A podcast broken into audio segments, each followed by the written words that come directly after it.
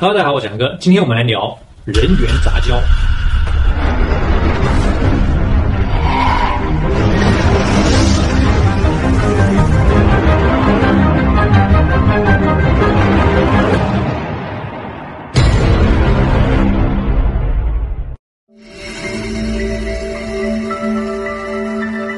人工合成生命是人类利用先进的基因工程技术，试图打破生命的界限，创造出原本不存在于地球上的物种。这种试图扮演上帝的行为，却受到了重重限制。大自然对人类这种越界的行为似乎早有防范。任何由不同物种繁育的下一代，往往不是有身体缺陷，就是无法繁殖。人类目前一直无法突破这个界限，就是因为大自然有一种保护物种的神秘力量，这就是生殖隔离。生殖隔离，简单的来说就是阻断不同物种之间的基因交流，防止产生不必要的物种，保护种群的稳定性。生殖隔离是物种形成的重要因素啊！对于地球上的生物来说，无论它们在形态上多么的相似，生殖隔离是两个群体能否真正分化成不同物种的关键。这就是为什么地球上的生物分化以后就一直保持着独立的个体，很少分化出新的杂交品种。生殖隔离包含很多种隔离，首先是地理隔离，同一种生物由于地理上的障碍而分成不同的种群，使种群间不能发生基因交流的现象。比如狮子和老虎同属猫科，但狮子主要生活在非洲大陆和非热带雨林地带，而老虎主要生活在亚洲南部的潮湿地带。它们在自然的条件下永远不会相遇，也就谈不上产生后代了。第二个是生态隔离，即使两个物种生活在同一地带，但由于进食习惯和生活习性的不同，近缘关系接近的种群之间交配也不易成功。甚至有人发现，在一棵大树上生活的五种近缘鸟类，但由于它们捕食不同的昆虫以及交配的时间不同，也形成了生殖隔离。第三种是行为隔离，是由于生物交配行为的不同，使得亲缘关系较近的类群之间交配也不易成功。再就是杂种不活，近缘关系种群受精后，虽然能形成合子，即受精卵细胞，但是合子不能存活，或者合子虽能存活，但胚胎发育到一定阶段便死亡，或者胚胎发育完成并发育成幼体，但是不能生活的性成熟，故留下后代的概率非常低。最后就是杂种不育。这是大自然对生物进行隔离的最后一道防线。例如，马和驴杂交产生的骡就不能生育；再比如，老虎和狮子生出的狮虎兽是雄性狮子和雌性老虎杂交出来的品种，它的体型比狮子和老虎都要大，但是它的基因缺陷却让它的生长不受控制。狮虎兽从出生起就不断生长，直到它的身体不能承受为止。还有一种比狮虎兽更罕见的虎狮兽，是由雄性老虎和雌性狮子生出来的后代。它和狮虎兽的区别在于，它的身体不会过度生长，但是它的抵抗力极差，寿命极短，还会出现很多后遗症。其他的杂交动物还有杂交斑马、豹狮、北极熊和棕熊产下了后代。虽然这些动物从观赏性上来说是独一无二。但是它们的寿命和抵抗力都很低，他们的一生注定是痛苦的一生。因此，生殖隔离对于控制地球物种的繁衍有着重要的作用。如果没有了生殖隔离，那么世界上大部分物种都可以进行基因的交替，这必然导致整个自然界的混乱。最可怕的就是会产生一些恐怖的疾病。人类的基因和其他生物的基因相差是非常大的，一旦结合，就会破坏人类本身稳定的基因结构。此时，新物种患有各种各样的疾病，而这些疾病几乎没有治愈的可能性。这种恐怖的现象将会以难以控制的速度扩散至全球各地，人类有可能因此灭绝。所以，生殖隔离对于我们自身种群有着很强的保护性，保护了我们的基因稳定性，让人类可以更稳定的发展和进化。任何跨物种的杂交试验都有非常大的风险。人类与猿猴、黑猩猩的关系十分密切，尤其是人类和黑猩猩共享百分之九十八点九的 DNA，这是否意味着人类和猿猴或者黑猩猩可以杂交出后代呢？人类和黑猩猩大约在六百到八百万年前就进行了分化，那个时候人类和黑猩猩开始分别进化，成为了两个不同的物种。一般来说，具有亲缘关系的生物每隔十万年就会形成生殖隔离。如果是自然交配，人类的精子会迷失在黑猩猩的生殖道内，因为这些人类的精子无法识别黑猩猩卵细胞释放的化学信号，精子无法找到卵细胞，会迷路。也就无法受精成功。那如果通过人工的方式让受精卵直接发育呢？生物体内染色体是细胞核内呈线性结构的 DNA 分子，是生物遗传信息的载体。一个细胞里的全部染色体包含了这个生物的全部遗传信息。也就是说，生物能否繁衍出下一代，就要看染色体能否结合在一起。不同的物种有不同的染色体，人类精子有二十三条染色体。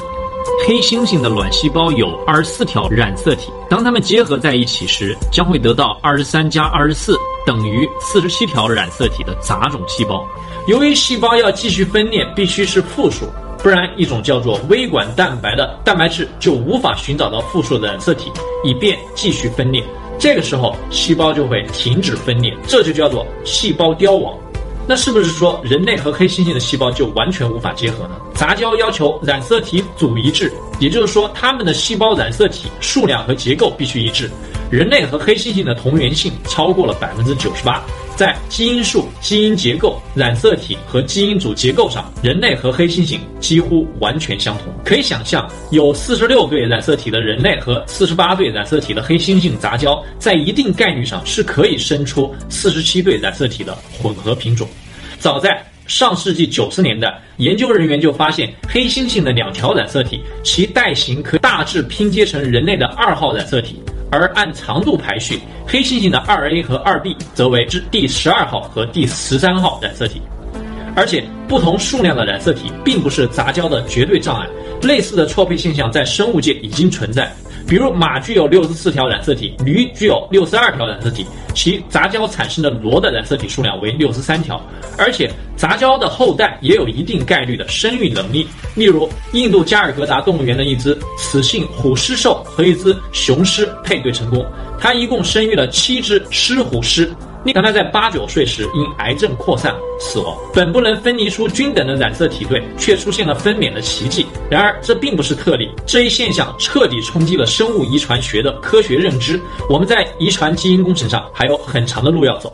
如果人猿杂交的后代可以存活，那它的主要特点应该是不育、力气大和生长速度快。所以，黑猩猩和人理论上是可能生出后代的。那这个世界上是否有人真的做过这个试验呢？有。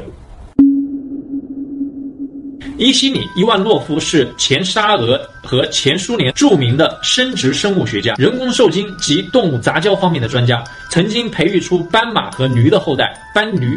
在一九一零年的时候，他在奥地利的世界动物学家大会上透露，希望透过人工受精的方式去尝试人与其他灵长类动物杂交的可能性，这在当时引起了极大的争议。他对当时刚成立的苏联政府提出了这项研究计划，但是没有通过。一九二零年，他来到西非的法属几内亚一个试验基地进行了这项试验，但由于缺乏资金，这项研究一度停滞。伊万洛夫回到了莫斯科，再次向政府提出了这个计划。伊万洛夫对这个试验如此执着的原因，我们不得而知。有人称他只是为了研究人和猿类之间的亲缘关系。还有人认为他是个彻头彻尾的科学疯子。上世纪二十年代，苏联政府在工业实力上开始向世界一流国家靠拢。政府高层认为伊万诺夫的研究会成为对宗教的最决定性打击，并可以适当的用于宣传，把劳动人民从教会权力中解放出来。于是政府就批准了这个计划。一九二六年十一月，伊万诺夫和他的儿子还有一名学生回到了位于法属几内亚的实验基地。他们雇佣当地人替他们捕捉和看护黑猩猩，并着手试验的准备工作。他们一开始的试验方向是用人类的精子尝试让雌性黑猩猩受孕。试验用到的两只黑猩猩分别叫做巴贝特和西维特，编号为二号和三号。据说当时用到的就是伊万诺夫自己的精子。由于种种原因，这次试验进行的很仓促，既缺少相对专业的仪器，还要避免当地人产生怀疑。这在一定程度上降低了试验成功的几率。过了几个月，伊万诺夫进行了第二次试验，这次的试验对象叫做黑，编号为二十五号。试验还没有结束，他们就不得不考虑另一个更加严重的问题：钱快花光了。伊万诺夫本指望试验成功后能够得到人员的后代，借此向苏联政府索要更多的研究经费，但实际上这个仅进行了三次的试验，成功的机会太过渺茫。迫于无奈，伊万诺夫只好离开非洲，回到了苏联。但他并没有放弃研究，继续在位于黑海的苏呼米研究所进行研究。他把试验方向倒过来，改用黑猩猩的精子和人类女性结合。他找到了五名女性志愿者，这五名女性都签署了协议，自愿在实验后进行严格的隔离状态。而根据协议，这些试验的黑猩猩在取得精子以后就被安乐死了。一九三零年，最后一批黑猩猩到达，吸取了之前的经验。伊万诺夫说，很快他就能成功培育出人猿混血。但是没过多久，苏联的国内形势发生了巨大变化。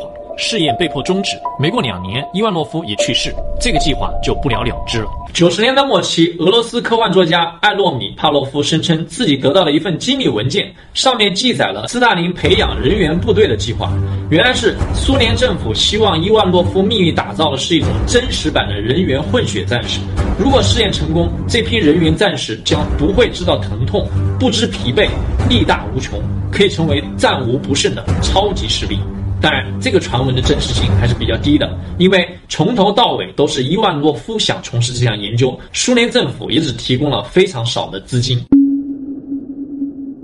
非洲科迈隆的黑猩猩和大猩猩身上存在着一种叫做 SIV 的病毒，SIV 又叫做猿猴免疫缺陷病毒。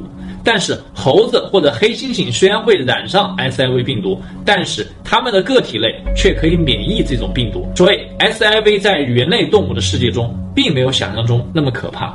而这种 SIV 病毒从猩猩身上转移到人类身上的过程中，却发生了某种未知的变异，逐渐演变成今天的 HIV 病毒，也就是艾滋病。然而让人费解的是，无论是 HIV 还是 SIV 的传播，都必须通过体液交换。